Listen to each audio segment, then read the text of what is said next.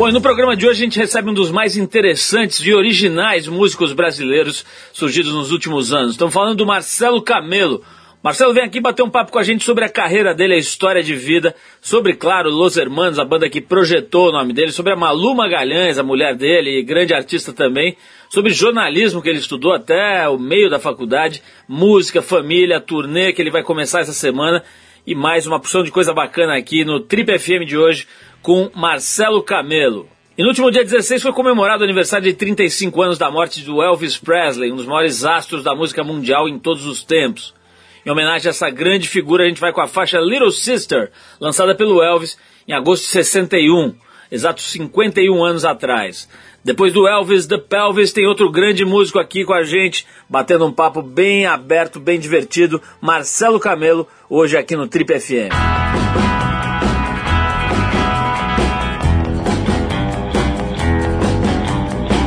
Little sister, don't you? Little sister, don't you? Little sister, don't you kiss me once or twice, then say it's very nice, and then you run. Little sister, don't you do what your big sister done. Well, I dated your big sister, and I took her to a show. I went for some candy, along came Jim Dandy, and they snuck right out the door. Little sister, don't you?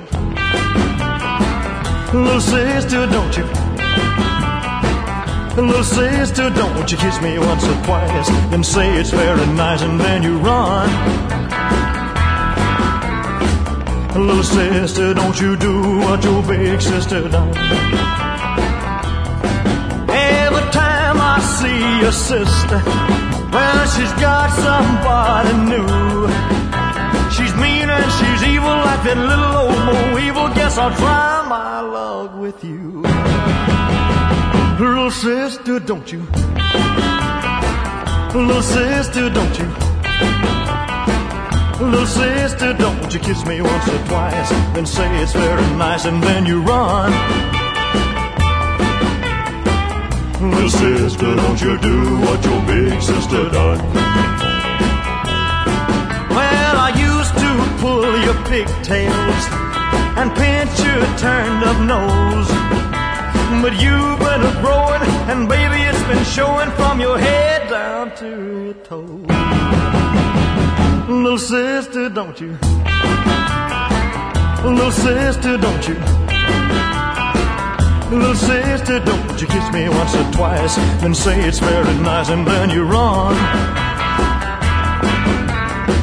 Little sister, don't you do what your big sister done. Little sister, don't you do what your big sister done.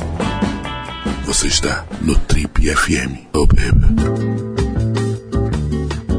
Ele é um dos mais originais e talentosos músicos brasileiros da safra dos últimos anos. E as suas apresentações, sejam aquelas em carreira solo, sejam as em parceria com o seu antigo grupo, movimentam hordas de fãs enlouquecidos, verdadeiras legiões de fãs da banda e do artista. Carioca, ele quase se formou em jornalismo na PUC do Rio, mas desistiu um pouquinho antes de garantir o diploma. Ainda antes do curso, ele alternava na sua máquina de escrever textos para o fanzine, do qual fazia parte, voltado para a cena musical carioca, com as suas próprias composições. Em 96 formou a banda que o lançaria definitivamente no mercado musical nacional, o grupo Los Hermanos, uma banda que tem comportamento parecido com o das Partículas Quânticas.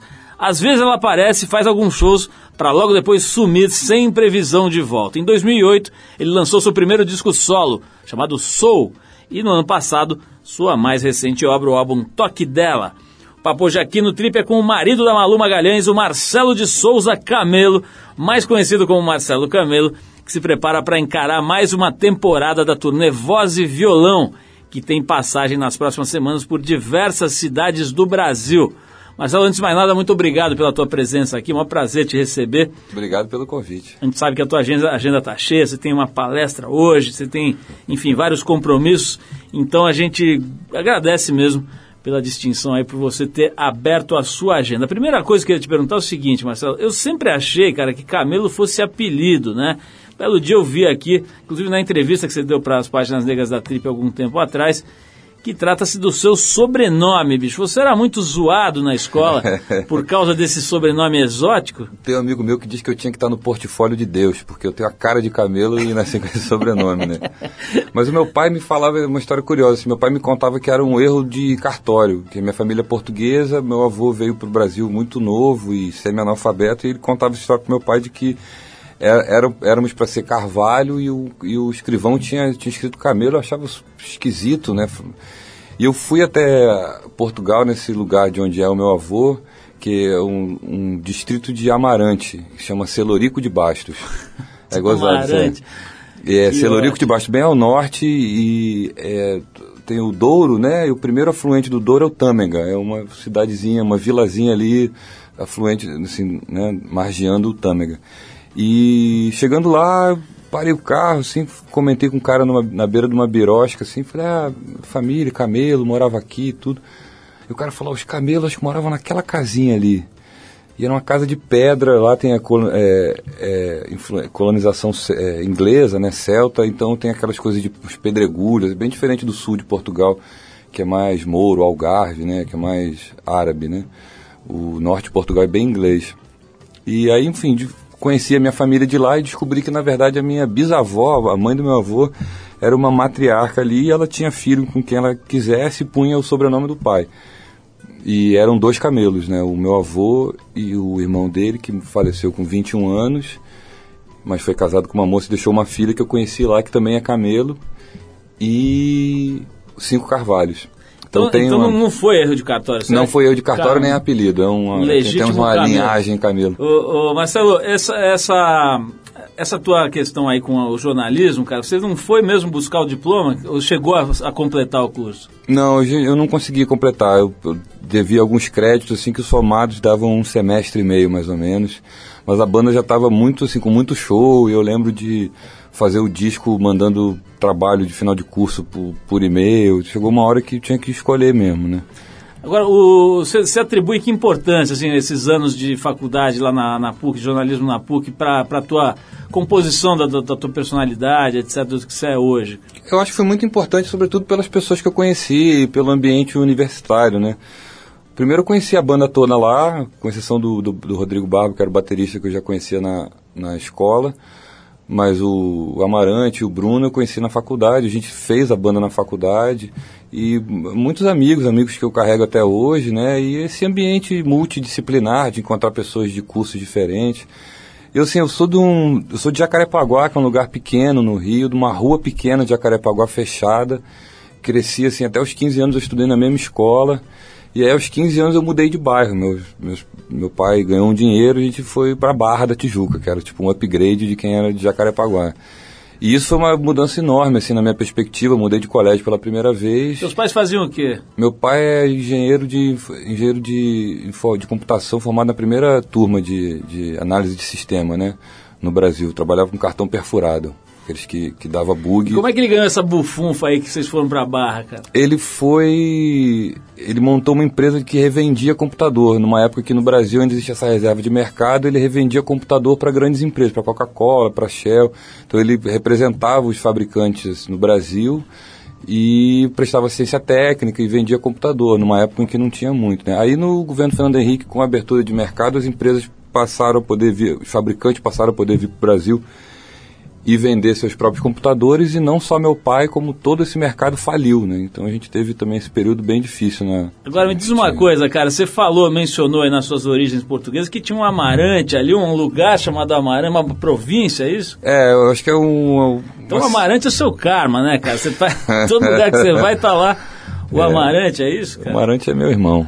Pois é, esse, essa volta aí de vocês foi muito festejada, né, cara? Eu brinquei aqui das hordas, mas é verdade, né? A banda Los Hermanos tem uma, uma relação com as pessoas de uma certa, especialmente de uma certa geração, acho que a tua geração, nos casos de 30 e poucos aí, que é de uma devoção, né? Por que, que você acha que rolou? Essa, você acha que o, o, a banda ter, ter interrompido a sua atividade e tal criou um pouco mais de, de adoração, de, de mito na, na história do, do, dos Hermanos? É, cara, é difícil assim analisar, é difícil saber disso, né? Eu, quando, quando a gente montou a banda e quando eu tive esse primeiro insight, assim, o primeiro sopro de ideia, era quase que um contra-discurso do que do, do, do, status quo assim, musical da época, né? Eu frequentava muito a cena underground, consumia muita fita demo e gostava das bandas todas que faziam sucesso também, das mais legais, né? É, Quail, o Raimundos, o Jorge Cabeleira, o, tinha uma galera, né, lá no Rio, o Cabeçudos, o Cabeça, o Acabola Tequila, o Camundiangos. Era uma cena grande, por causa do fanzine a gente acompanhava a cena nacional também, recebia muita fita demo de fora. E quase todas as bandas, assim, a maioria pelo menos, era um discurso muito assertivo, era muito segmentado, então tinha as bandas de ska, as bandas de heavy metal, as bandas de reggae, as bandas de rock. E, mas o discurso era muito do vencedor, sabe? Um discurso assertivo mesmo, assim, né? Do, e eu não me sentia, eu estava te falando assim, a coisa do vídeo de Jacarepaguá, esse, esse primeiro choque, assim, de vir para a Barra já foi um negócio muito transformador da minha existência, assim, né? Já me tirou de uma situação de conforto e me colocou num mundo maior. E eu ia completar a resposta anteriormente falando da, da, dessa minha passagem para a faculdade, foi um salto também da mesma dimensão, né? Entrar nesse mundo multidisciplinar de gente de diversos bairros, gente com interesses diferentes, foi um negócio muito chocante assim para mim, um impactante, né? Me transformou muito e me colocou também em contato com essa diversidade, né? E de, de, nessa perspectiva eu me sentia um pouco isolado, de forasteiro, assim, talvez, por ser desse lugarzinho pequeno, né? E eu não, eu não sentia que, que, gostava de música, tocava, gostava muito dessas bandas, mas não sentia o meu, assim, meu inconsciente, ou sei lá, o meu, meu lado afetivo representado nesse discurso. E quando eu montei a banda, as primeiras músicas já era um pouco para essa linha, assim, um discurso mais abarcador das diferenças, assim, mais contemplativo, menos assertivo, né, menos vitorioso. E você pergunta para mim qual é o motivo do êxito da banda, eu, eu imagino que deva ter um pouco a ver com isso, porque a gente protagonizou, acho que essa transformação na, de paradigma assim, na cena nacional. E eu sinto assim que na época muita gente se sentia como eu também, como a gente, assim, de não de não se sentir representado por aquele discurso assertivo, né? Apesar de gostar das bandas e tudo, mas de, de ver a vida também sob uma outra perspectiva, de enxergar que existiam alternativas àquilo, né? Eu acho que a gente eh, fez isso numa época em que ninguém fazia. Isso deu pra gente esse... Mas a banda, cara, também passou por muitos momentos, sabe? A história da banda não é uma história muito simples, assim. A gente começou tocando no underground do Rio, virou muito rapidamente o queridinho dos jornalistas, da galera que gostava de demo e curtia assim. E menos de dois anos entre a banda dar o primeiro ensaio, a gente, depois de dois anos a gente gravou o primeiro disco. Porra, Ana Júlia virou tipo o Tchê Tchê do ano. E a gente passou também, depois de seis meses disso, a ser a banda mais odiada do Brasil, vendidos e não sei o quê. E aí a gente lançou o segundo disco, que é o Bloco Deu Sozinho, que no primeiro momento foi muito mal recebido também. Todo mundo tacou pedra, crítica, a gravadora falou que, não, que a gente tinha que regravar com outro produtor. E um ano depois, esse mesmo disco, que era odiado por todo mundo, virou o disco mais cultuado e melhor, ganhou o prêmio de melhor disco do ano por diversos veículos. E foi esse disco que foi responsável por a gente renovar o nossa, nossos fãs. Foi esse disco que começou, que, que, que, começou essa ideia da banda ser uma banda de culto. Porque eu acho que também fazia um pouco parte assim da, da coisa de gostar do disco, o fato do disco ter sido rejeitado, sabe? E da gente ter sido rejeitado, era uma curtição gostar do disco. E o movimento começou meio por aí, mas a gente já passou por muitas oscilações né, na, na carreira. Marcelo, é o seguinte, eu vou querer saber um pouco sobre a tua ligação com literatura, vou querer saber sobre morar em São Paulo, né? E morar no Rio, diferenças, semelhanças, coisas que você gosta de lá, de cá. Mas eu vou fazer uma pausa aqui. A gente separou uma, uma banda aqui, um grupo, né, que eu, que eu ouvi falar que você gosta bastante. Então a gente trouxe aqui para tocar, que é o Weezer. A gente tá certo? Você gosta mesmo ou não? Tá, vocês estão uns 10 anos atrasados, mas, mas tá beleza, aceito. Fiz uma pesquisa meio antiga. A música que a, gente, que a gente escolheu é a Buddy Holly, que é a faixa do primeiro álbum dele. É, vocês estão tipo 15 anos atrasados. É isso mesmo, de 94 mais até 94, é isso, né? Quase 20 anos aqui. Mas vamos tocar então esse Wizard. É depois, boa, é boa. Depois é boa. Da, da, dessa banda que é da Califórnia, a gente volta para saber. Primeiro, quais bandas que o Marcelo está ouvindo agora, né? Para a gente se atualizar aqui nos nossos levantamentos. Depois, para falar um pouquinho sobre essa história de Rio e São Paulo. Vamos lá então, Wizard Buddy Holly, a gente já volta com Marcelo Camelo, hoje aqui no Trip FM.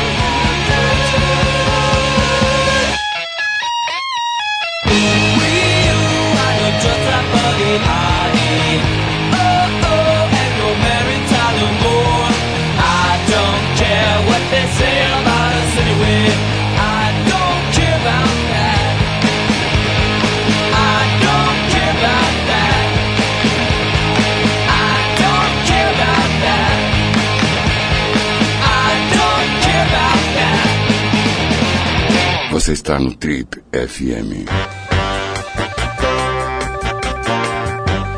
Legal, pessoal, estamos de volta. Esse é o programa de rádio da revista Trip. Hoje recebendo o músico Marcelo Camelo, o homem que fundou a banda Los Hermanos que tem feito um trabalho muito representativo, muito significativo. Marcelo, eu queria saber sobre a tua ligação com literatura. A impressão que dá quando a gente começa a ouvir os seus trabalhos assim mais, eh, sei lá, talvez da segunda fase aí da banda e tal, é que você tem lá, que vocês, né, que é uma criação coletiva, mas que vocês têm ali uma base muito interessante de referências. Está certo essa, essa ideia? Quer dizer, além da- do que você falou, do fanzine, que vocês seguiam bandas e acompanhavam o trabalho, você tem uma ligação maior com literatura ou não? Eu tenho, mas não especialmente, assim. A gente é uma faculdade de comunicação, todo mundo tem uma, assim, muitas referências, já ouviu muita coisa, leu um bando de coisa, viu um monte de filme, é, uns mais interessantes do que outros, né? É, mas acho que o trabalho do artista é o trabalho dos sentidos, né, cara? E essas outras coisas são instrumentos do sentido, né? Então, acho que o mais importante é trabalhar os sentidos, né? A literatura pode ser uma porcaria também, né? Eu, eu, eu gosto muito como linguagem e me redescubro assim muito em, em literatura, na música também, em pintura me influencia muito também, mas sempre como um, um espelho do, né, do que está dentro da gente. Você continua com o hábito de escrever, não? Não, não. Eu, eu escrevo muito na cabeça, mas assim fisicamente não. A, a, a linguagem que me interessa da poesia assim é a poesia cantada, né? E eu tenho a sensação dela, dela quase não ter muita relação com a poesia escrita, né? É uma linguagem totalmente diferente. Eu demorei para perceber isso, para descobrir isso dentro de mim, e hoje em dia eu quase não escrevo, não rascunho nada. Eu faço ela na cabeça, sabe? Cantarolo para mim mesmo, as coisas se fazem no ar. Não dá umas esquecidas de vez em quando? Então eu, eu Por, por- não, por preguiça não gravo nada, mas por preguiça eu, eu desenvolvi a, teo- a tese de que você esquecer e ter que lembrar te faz lembrar de um jeito diferente, isso vai coando, né, assim, as palavras, uma espécie de erosão do tempo, assim, eu vou lembrando de, um de outro jeito e... Você é mais um dos que usam a preguiça como técnica criativa. Exatamente, é, não, e o erro, e o erro como, e o erro como artifício também, né? Conheço Eu- vários mestres dessa técnica. Ô, Marcelo, é, esse papo Rio-São Paulo né, já ficou meio datado e tal, mas o fato é que quanto mais integra, quanto mais perto fica, mais as diferenças também se sobressaem, né? Eu me lembro de ver entrevistas suas, cara, falando sobre o, o prazer que você estava tendo descobrindo o bairro de Pinheiros, por exemplo, né, andando pelas ruazinhas, vendo lá aqueles comércios meio exóticos. Como é que é, cara? Como é que foi pra você vivenciar São Paulo? Você ficou vários anos morando em São Paulo. né? Fiquei, é. Cara, foi incrível, assim, a coisa que mais me surpreendeu foi a boa pracice do paulistano médio, como, como o trato é mais arredondado, é menos vil, assim, o Rio tem um subtexto meio vilanesco, as pessoas são mais pontiagudas é mais no, no trato interpessoal. Isso não significa que se odeiem mais ou que se sacaneiem mais do que aqui, eu acho, né? Porque a pessoa pode sacanear com maior delicadeza. Mas o dia a dia, o trânsito, a padaria, o- todas as coisas, né? O esbarrão, tudo isso aqui é mais arredondado, assim, é mais calmo, tem fade in, fade out, né? O Rio você tem que ligar um módulo mais assim, né? Mais Rough. assertivo, assim, senão a parada não funciona. Você é maltratado o tempo inteiro, o nego te tira pra idiota. Tem que ser um pouco mais. Mas ao mesmo tempo, cara, eu fico super reticente de ser o porta-voz, porque você sabe, a gente, a nossa impressão da cidade é limitada ao nosso bairro, nossa família, nossos amigos, né? Então eu caí um pouco na armadilha de virar porta-voz dessa diferença das duas, das duas cidades, mas uma certa hora eu me toquei que eu conhecia muito pouco de São Paulo e muito poucos paulistanos e o Rio idem também, né, cara? Quando eu, tipo, esse, esse essa imaginário, por exemplo, que as pessoas me cobraram de que no Rio não se trabalha, qualquer coisa, porra, eu olho pro meu pai, pra minha família, meu pai olhava pra mim com a cara, cara, não acredito que você tá falando isso, cara. Tipo, porra, o cara mais trabalhador que eu já vi na vida, assim, meu avô, porra, dono, veio, chegou no Brasil como ajudante lavador de prato, trabalhou a vida inteira analfabeto, dono de botequim, sabe? Meu pai trabalha desde os 12 anos carregando garrafa na cabeça, sabe? Meu, vendo uma família que é de carregador de mala, sabe? E, e ajudante de tudo, sabe? O nego trabalha sério também, então é, tem muito tem muitas nuances, né? O, o carioca pro o que é ser carioca e o que é o paulistano, né? Então a gente fala assim meio por esporte das diferenças e realmente ela- eu, eu sinto, né? Quando eu vou para o Rio, por exemplo, é outra outro tom que você fala com as pessoas, você se coloca num de um outro jeito, assim, né? Nós vamos falar mais de tudo isso, mas vamos parar aqui para ouvir mais uma música. Essa aqui é a sugestão da nossa ouvinte Mirella, aqui de São Paulo, que sugeriu pra gente o Little Walter, músico norte-americano de blues, que revolucionou o uso da gaita na música mundial, segundo ela frisa aqui. Então a gente, ela escolheu aqui a faixa dele, chamada My Babe, de 55. Vamos lá com o Little Walter e daqui a pouquinho a gente volta com o Trip FM hoje conversando com o músico Marcelo Camelo. Vamos lá.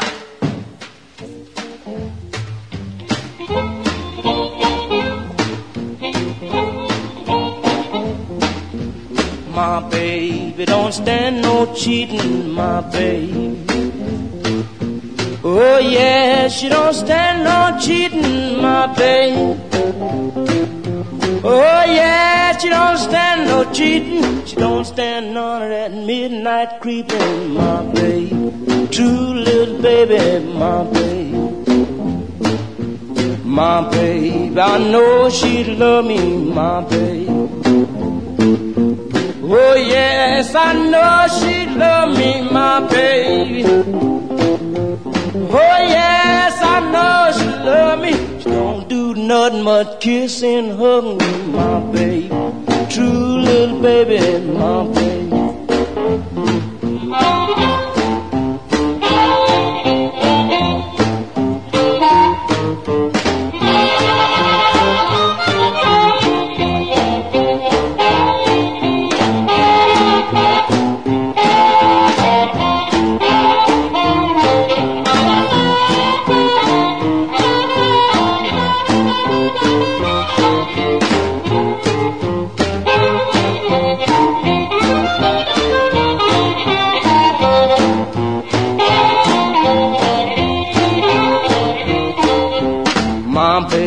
Baby don't stand no cheating, my baby. Oh no, she don't stand no cheating, my baby. Oh no, she don't stand no cheating. Everything she do, she do so pleasing, my baby. True little baby, my baby. My baby don't stand no fooling, my baby. Yeah, she don't stand no fooling, my baby. Oh yeah, she don't stand no fooling. When she's hot, there ain't no cooling, my baby. True little baby is my baby. True little baby. She's my baby. True little baby. She's my baby.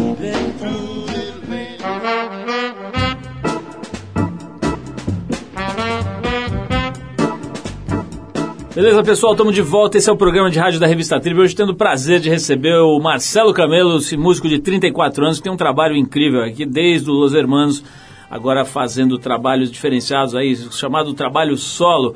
É, Marcelo, esse seu álbum novo aí, o Toque Dela, que ele foi feito quando você estava aqui em São Paulo ainda, não? Foi, foi. A maior parte das músicas eu fiz em São Paulo e eu gravo aqui em São Paulo, né? Você acha que interfere no, no tipo de trabalho? Quer dizer, imagino que sim, né? O ambiente onde você está vivendo É, tal. total, cara. Pra mim tá uma coisa assim estranha, até quando eu viajo com um disco de cidade, ouço ela na outra cidade, parece que na ponte aérea de- tudo muda, assim. Eu, eu não sei, eu, eu tenho a sensação de que existem muitas coisas que estão antes da escolha, né? A gente vive achando que tem esse poder de, de decisão sobre as coisas, mas eu acho que tem algumas coisas que gerenciam nossas escolhas e isso tem umidade relativa do ar, incidência do sol, latitude, temperatura, pressão atmosférica, presença da família, as paredes do apartamento, o som do lugar onde você está.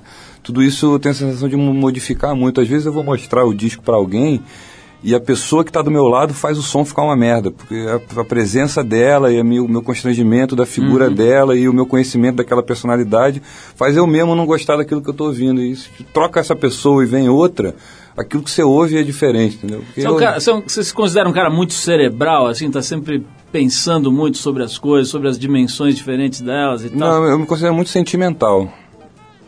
Você, Mas você sofre muito, não? sofro. Não muito, não, não- tenho sofrido tanto, ainda bem. A gente vai aprendendo, né?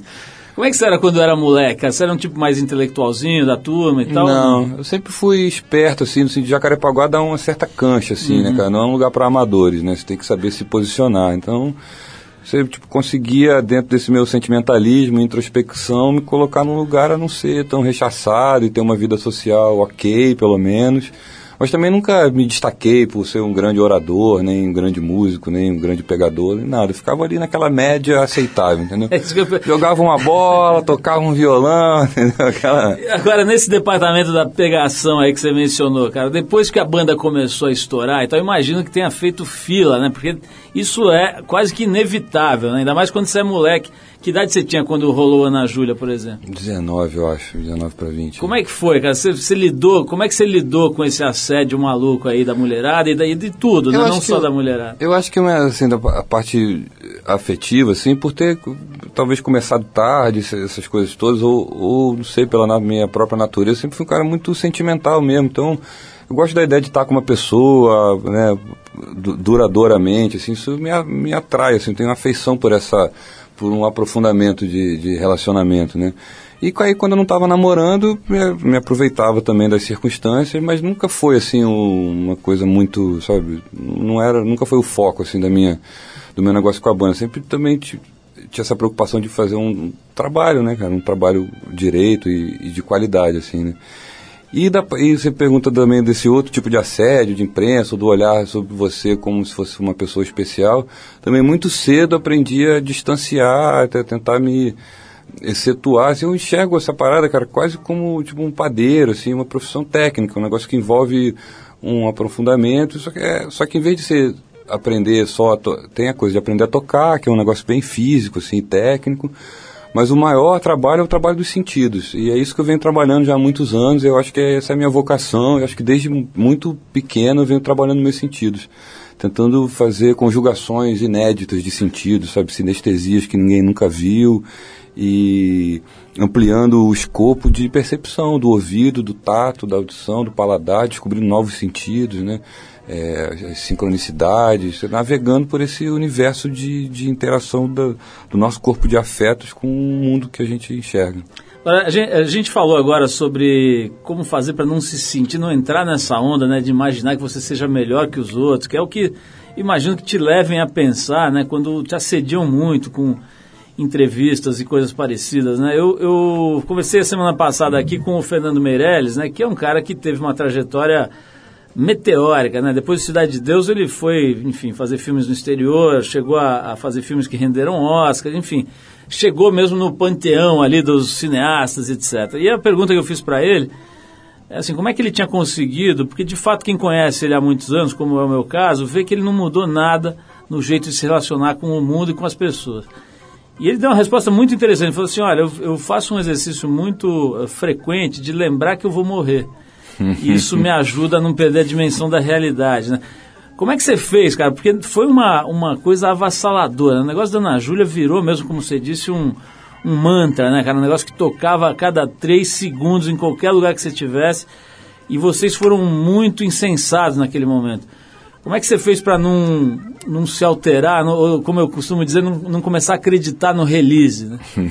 Para nós, o negócio de Ana Júlia foi mais um problema do que uma alternativa em muito curto prazo virou uma coisa da qual a gente queria se livrar e queria tocar a vida para frente e a carreira para frente. Acho que a gente teve que lidar com essa com a presença de uma música de muito sucesso com coragem, muito mais do que, sabe, tentando, assim, comemorando. Para nós foi uma coisa assim a se driblar, sabe, a ser tratada com, com atenção e com é, a gente ia nos programas de televisão e, e eles queriam que a gente tocasse de novo, de novo, de novo, de novo e a gente faz música porque gosta do que faz, né, cara? Quer, quer ter orgulho, assim, tem um, antes de qualquer outra coisa, assim, tem um prazer que começa e termina em você mesmo, né, cara? As pessoas gostarem daquilo é meio uma consequência de você estar emocionado, assim, a música é um instrumento do seu afeto, você se afeta com aquilo que você faz e as pessoas se afetam com você por paridade, né? E a música é só um instrumento desse sentimento, né? E, e depois de tocar tantas vezes o mesmo negócio, cara, fica inerte, né? Inócuo, assim, água choca, meu pai fala. Fica um negócio assim, sem... Você não consegue mais usar aquilo para despertar uma emoção em você e, por conseguinte, você fica apático, né? Então a gente, na verdade, teve que aprender a, a driblar esse, esse êxito enorme da música para conseguir tocar a carreira em frente, né? E nesse sentido acho que ajudou muito estar numa banda. Imagino que deve ser muito mais difícil sozinho, porque aí a gente se apoia um no outro e vamos apontar para lá e vamos junto. É um time, né? É, é, tem essa força de coesão de time que, que você às vezes fraqueja, mas tem um cara do lado para aguentar e a gente seguir naquela caminhada. O segundo disco a gente fez um rompimento completo, cara. Gravado, a gente gravou o segundo disco com Chico Neves, que é um produtor incrível lá do Rio, fez vários discos ótimos e nos protegeu da gravadora. Foi assim, além de ter nos ajudado em muitos aspectos, nos dado liberdade para fazer o que a gente bem queria fazer e falado coisas assim, é isso que você gosta? Então faz, mas Chico, que amplificador que eu uso? Qual você gosta? É esse pequenininho? Então vai com esse. Além de ter, de ter dado essa, toda essa liberdade para a gente, ter nos ensinado que aquilo que a gente gostava era válido, ele nos, ele nos protegeu da gravadora, ele não deixou ninguém ouvir o disco, não deixou ninguém entrar no estúdio. E a gravadora, quando ouviu o disco, falou: Cara, vocês vão ter que regravar esse disco com outro produtor, senão vocês nunca mais vão ir numa época em que a gravadora tinha realmente esse poder, né, de impedir você de lançar. A gravadora podia encerrar com uma banda, como já encerrou com muitas, né? Segurando contratos, em vários artifícios que não, a banda não consegue lançar aquele disco e fica ali naquela berlinda. E a gente, cara, topou esse desafio. A gente falou: Então nunca mais, então nunca mais. Então sinto muito, nunca mais. E aí a gravadora deu para trás, isso foi um pouco o começo da nossa retomada e, e para mim, pessoalmente, um momento muito importante, assim, de na soma desses fatores todos, no disco que a gente fez com essa chancela do Chico, que já era um produtor renomado, o resultado que a gente alcançou, que era sendo uma coisa que a gente gostava de ter isso nas mãos, desafiado o poder corporativo e ter vencido, quer dizer, o disco depois de um ano ter virado o disco de êxito que nos trouxe essa quantidade de fãs, assim, não sem dificuldade, não sem, assim, né, todo o Batalha. trabalho de batalha de show, mas a, essa trajetória toda me deu, cara, uma força interior, assim, que, que eu carrego comigo até hoje, assim, é, eu sei que eu tenho que fazer o que eu gosto, é só o que eu tenho, entendeu? Marcelo, nós vamos fazer mais um bloco de bate-papo. Vou querer saber sobre essa volta do Los Hermanos, foi muito festejada e muito curtida. E vida de casado também, vou querer saber se você engordou, porque parece ser uma sina do sujeito que casa, a pança vem junto. Vou querer saber se isso é, ocorreu com a sua pessoa. E trabalho também, que é o assunto que a gente vai abordar na nossa próxima edição da Trip. Vou querer falar um pouquinho sobre com você sobre essa noção de trabalho. Para quem não sabe, a etimologia da palavra né, vem de uma tortura, de um sacrifício. Trabalho, aparentemente, se salvo engano, era um instrumento de tortura, trepalium, parece que era o, o, o Olha aí, vocábulo hein? de onde vem essa palavra. Mas enfim, vamos falar disso daqui a pouquinho. Antes a gente vai com os franceses da banda Nouvelle Vague, a versão deles pro clássico do The Clash, Guns of Brixton. Depois do Nouvelle Vague a gente volta com Marcelo Camelo falando a verdade, se ele engordou ou não depois do casamento. Vamos lá.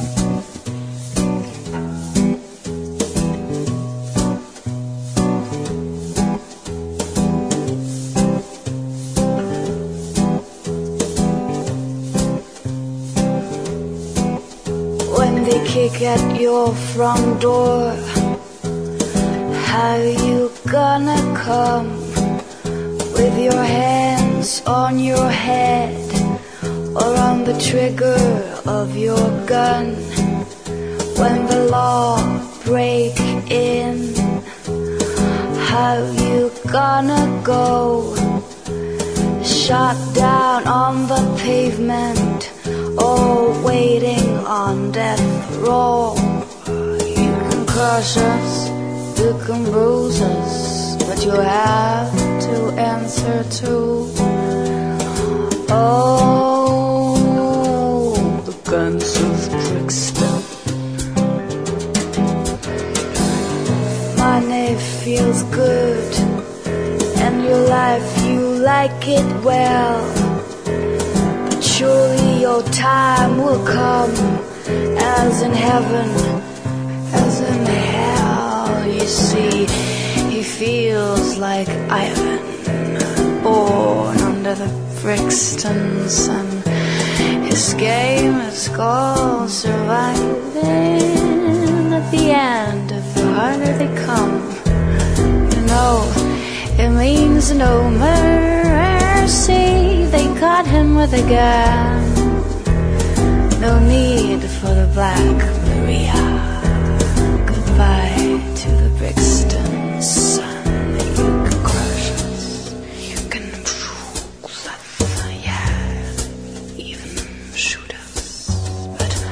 oh, the guns of. When they kick at your front door, how you gonna come with your hands on your head or on the trigger of your gun? You can crush us, you can shoot.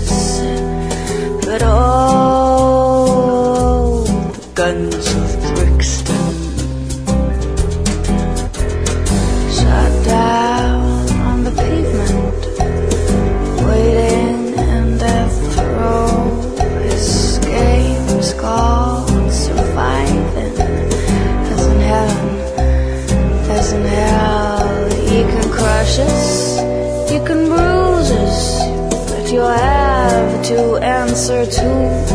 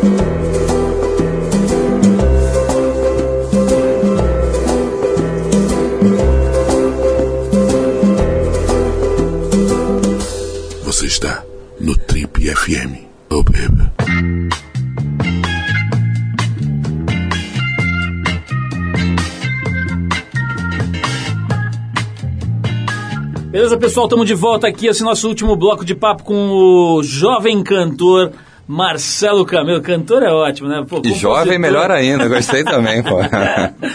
Olha só, é, tô, tô falando, estamos falando aqui de mídia, etc. O Pedro Cardoso disse numa entrevista aqui para a TPM que, tá, tá- aliás, está no site, quem quiser ver, uma entrevista bem legal do Pedro Cardoso, está no revistatpm.com.br. Mas enfim, ele disse que não gosta muito de dar entrevista porque ele se sente na obrigação de ter respostas inteligentes para todos os assuntos. Né? O cara pergunta sobre a siderurgia, o cara tem que dizer alguma coisa e tal. É, a gente tem, é, pesquisando aqui sobre você na, na- na internet e tal, tem lá um outro comentário sobre você sendo um entrevistado difícil. Por que, que você acha que algumas, algumas pessoas podem ter essa visão sobre você? Eu estou vendo aqui que é difícil imaginar você como um entrevistado difícil, mas é, tem alguma justificativa, alguma razão para ter esse tipo de comentário? Cara, não sei, não sei. Tem, também, assim, às vezes, às vezes as pessoas acham minhas respostas muito vagas, ou acham que eu sou muito escorregadio. Eu acho que é da, da natureza, assim, do meu inconsciente mais profundo ser pouco assertivo nas coisas que eu penso, nas coisas que eu, sabe, eu sou...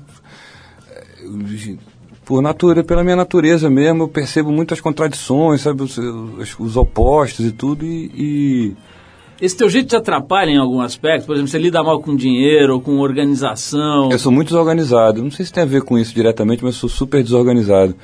É, já me atrapalhou mais, assim, do- tipo, quando eu me cobrava tá no, no compasso do mundo inteiro, né? Mas quando eu entendi que isso fazia parte do, do meu imaginário, que isso podia ser, inclusive, uma, um instrumento de individualização, de identificação pessoal diante dos outros, eu passei a ficar um pouco mais tranquilo com isso. Você encontra na- nas artes muitos exemplos né, de pessoas, de, de- discursos assim.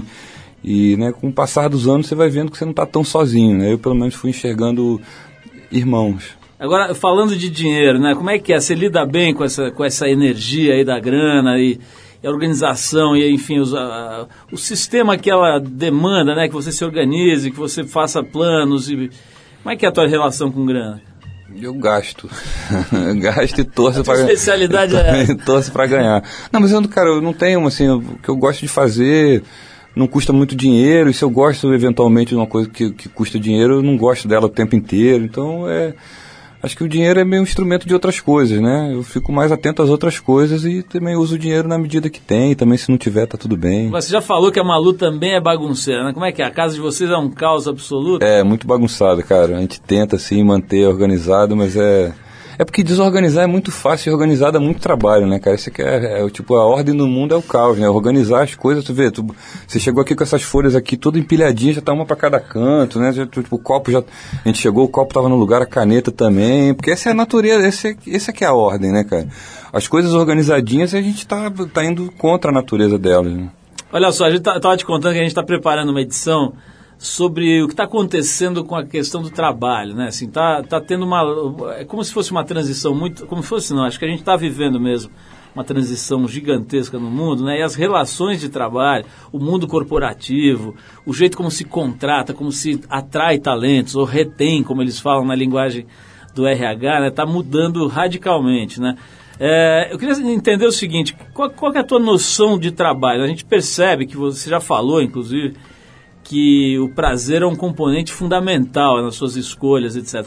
Você acha que você é um privilegiado nesse sentido? Quer dizer, a maioria das pessoas ainda leva o trabalho ao pé da letra, né, como sendo um sacrifício que você faz para ganhar a vida. Queria que você falasse um pouquinho desse assunto, do trabalho, como é que você lida com esse conceito aí. É, cara, é difí- difícil dizer assim, porque eu, assim, eu já passei muita dificuldade financeira, assim, e, na- e nessa época que eu passei também a entender que existem alguns bens de, de, de consumo e que são tidos como tal, assim, que, que, porra, sem você não vive, entendeu? Não adianta, assim, tipo, você, ah, tudo, tudo ótimo e tal, mas não tem comida, ou então o nego tá passando mal, sentindo dor e você não tem dinheiro para remédio e... Então, tem esse certo sacrifício, né? Tem as pessoas queridas que você não quer deixar desguarnecidas. E eu, por uma sorte de circunstâncias, assim, consegui ter uma família que se sustenta, né? Tá tudo tranquilo, entendeu? Então, eu posso, até certo ponto, contar com as minhas próprias demandas, assim. O que eu preciso de dinheiro é o que eu preciso criar. Então, eu acho que é sempre uma relação entre as duas coisas, sabe? Se, Você tem preocupação, por exemplo, de ter um patrimônio para garantir alguma. você ficar doente, coisas desse tipo? Não, não tenho não. Pago plano de saúde, assim, que eu acho uma coisa importante. Vou tentando conduzir a vida, né, para não cair em nenhum buraco muito grande. Mas eu, acho que tem sempre uma relação disso. Quanto dinheiro você precisa, né? Você, você gosta de comer que tipo de restaurante, você precisa ter que tipo de casa, precisa viajar quantas vezes, por que roupa que você gosta de vestir, isso é, isso é muito importante para você. Então faz por onde, né, também, tipo, para ganhar essa grana. Se você não gosta tanto, ou então se você não gosta tanto de trabalhar, também se contente com as coisas.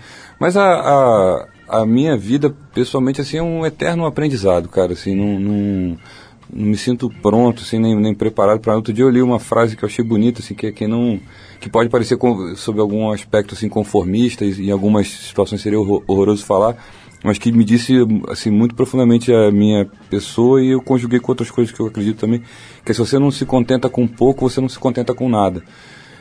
E eu falei, puta, pode crer realmente, cara, assim, a, esse descontentamento, esse querer mais, ele é um buraco sem fundo, né? Se você entra nele assim, você vai, vai, vai, você não e ao mesmo tempo você não pode também viver uma vida conformista, achando que está tudo sempre bem e tal. Então é é um aprendizado, eu acho, né? E eu acho que como artista assim eu gosto de circular por todas essas coisas e viver esse sentimento, sabe? Esse que é o, o trabalho para pessoal assim que eu gosto de fazer, é conseguir estar tá na pele dos, dos diametralmente opostos, sabe? Do cara que não precisa de nada, não quer nada, do cara que quer tudo e o mais ganancioso de todos. É essa, múltipla, essa, essa dissonância de sentimentos que eu carrego em mim desde que eu sou muito novo e acho que isso que me faz ser pouco assertivo e ser meio assim confuso. Marcelo, vamos, vamos ter que encerrar aqui, lamentavelmente, mas é o seguinte, cara, eu queria que você falasse um pouco dessa série de shows que você vai fazer agora, né?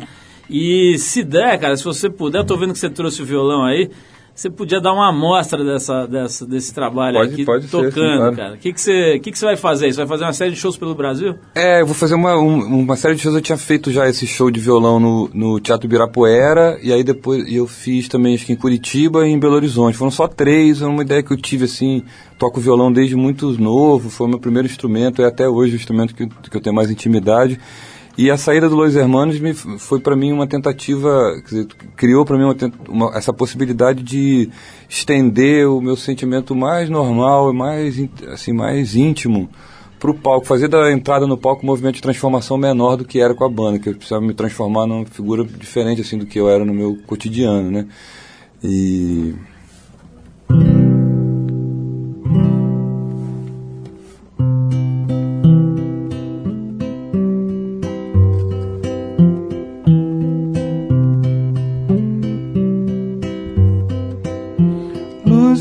da cidade, coração solar. Beijo de chegada, hora de entrar em cena. Eu e a minha pequena. Jogo só de dois. Fim da tempestade, Vila Isabel. Velha novidade, o teu sorriso, bossa nova. Que esse céu azul se mova muito devagar.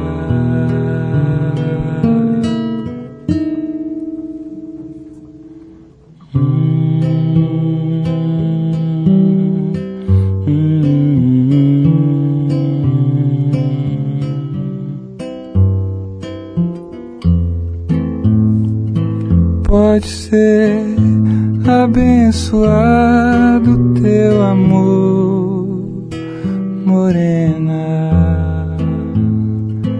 Pode ser de abençoar.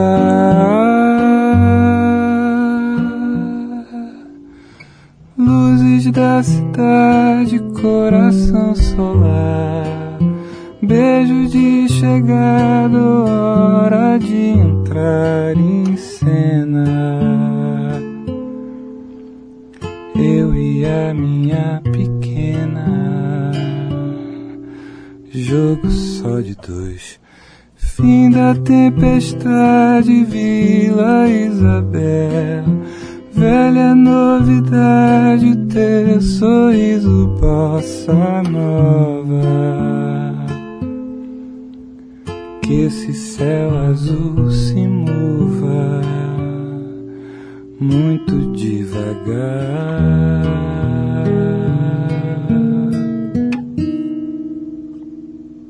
Marcelo, bom, genial, cara. Acho que não tem jeito melhor de falar sobre uma turnê, sobre uma série de shows, do que dando essa amostra aqui. Maravilhoso. Deve ser muito legal poder tocar um instrumento desse jeito e principalmente compor coisas desse nível aí. Acho que isso é mais Obrigado. legal do que a partícula Boson de Higgs. a partícula de Deus.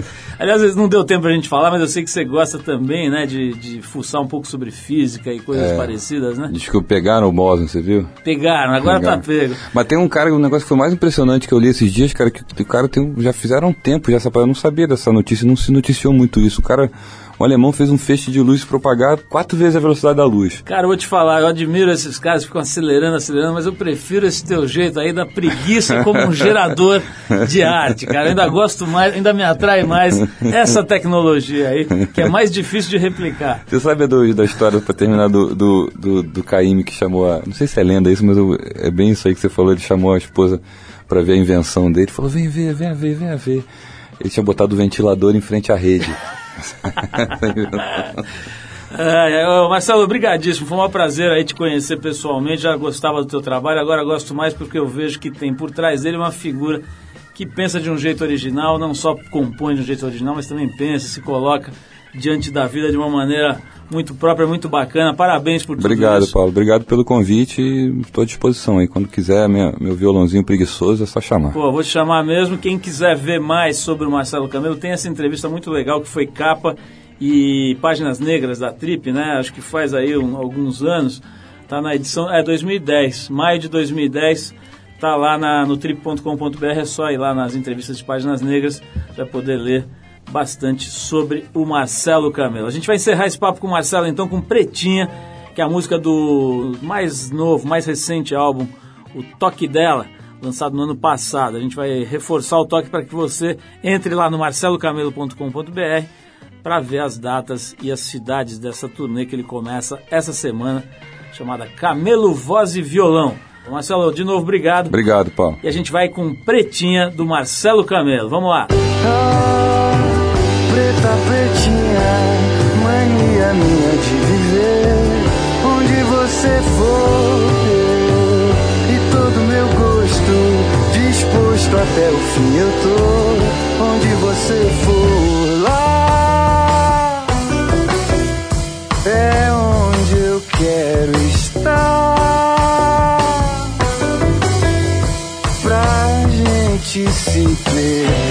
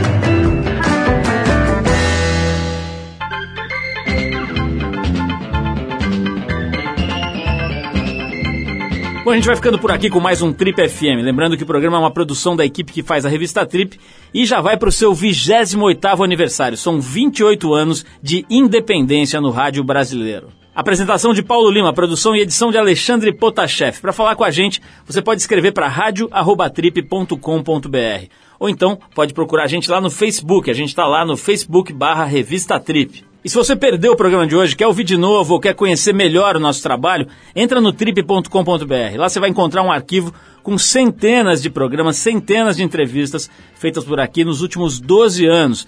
E você pode baixar essas entrevistas para ouvir a hora que quiser, onde quiser. Tem gente que ouve no trem, no ônibus, pedalando, correndo, enfim, a hora que você quiser, você pode acompanhar o nosso trabalho. Você também pode acessar esse arquivo pelo aplicativo da revista Trip para o iPhone, para o iPod Touch e também agora no iPad. É só procurar lá na Apple Store, você vai achar, ele é gratuito. Na semana que vem a gente volta nesse mesmo horário com mais um Trip FM. Abração e até a próxima.